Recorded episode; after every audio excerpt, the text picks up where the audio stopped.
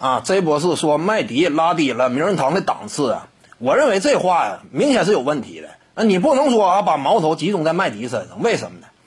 因为你要说拉低名人堂档次的话，啊，这种身份也完全啊轮不到麦迪去扛，那他去顶这个雷，我感觉是不至于的。首先一点，啊，进攻端他炸裂的表现，三十五秒十三分，是这不算什么硬荣誉，但是呢，影响力在呢，在整个篮球世界里，可以说，这已经是至高无上的一种短距离输出的进攻表现了。放眼整个篮球世界都是这样，这就是麦迪。在篮球领域当中，将有影响力和位置。你在任何一个时期，世界上任何一个角落，你可能跟他提起啊，在篮球历史之上，曾经有谁短距离集中达到这样一种爆发的层次啊，率领球队完成了超级逆转呐？面对的又是强大的马刺队啊，那谁都会了解，这是特雷西·麦格雷迪。因此呢，你说影响力这个角度，世界范围内拥有的广泛拥趸，曾经打出的这样一种强势的一面，那我感觉。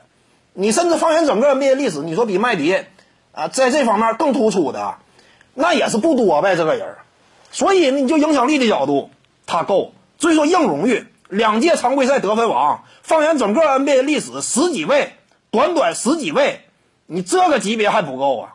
我感觉，就算说拿出来说事儿，也不应该拿这个麦迪说事儿。你比如说什么格兰特希尔之类的，这个有什么硬货呀？对不对？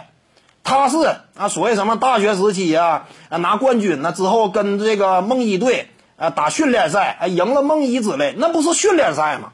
人家认真了吗？你说人家要认真的话，你能好使吗？你这玩意儿那是很难拿出来说事儿的。真要说顶尖硬货，格兰特希尔啥也没有，而且整个职业生涯呢，绝大部分是龙套，是角色球员。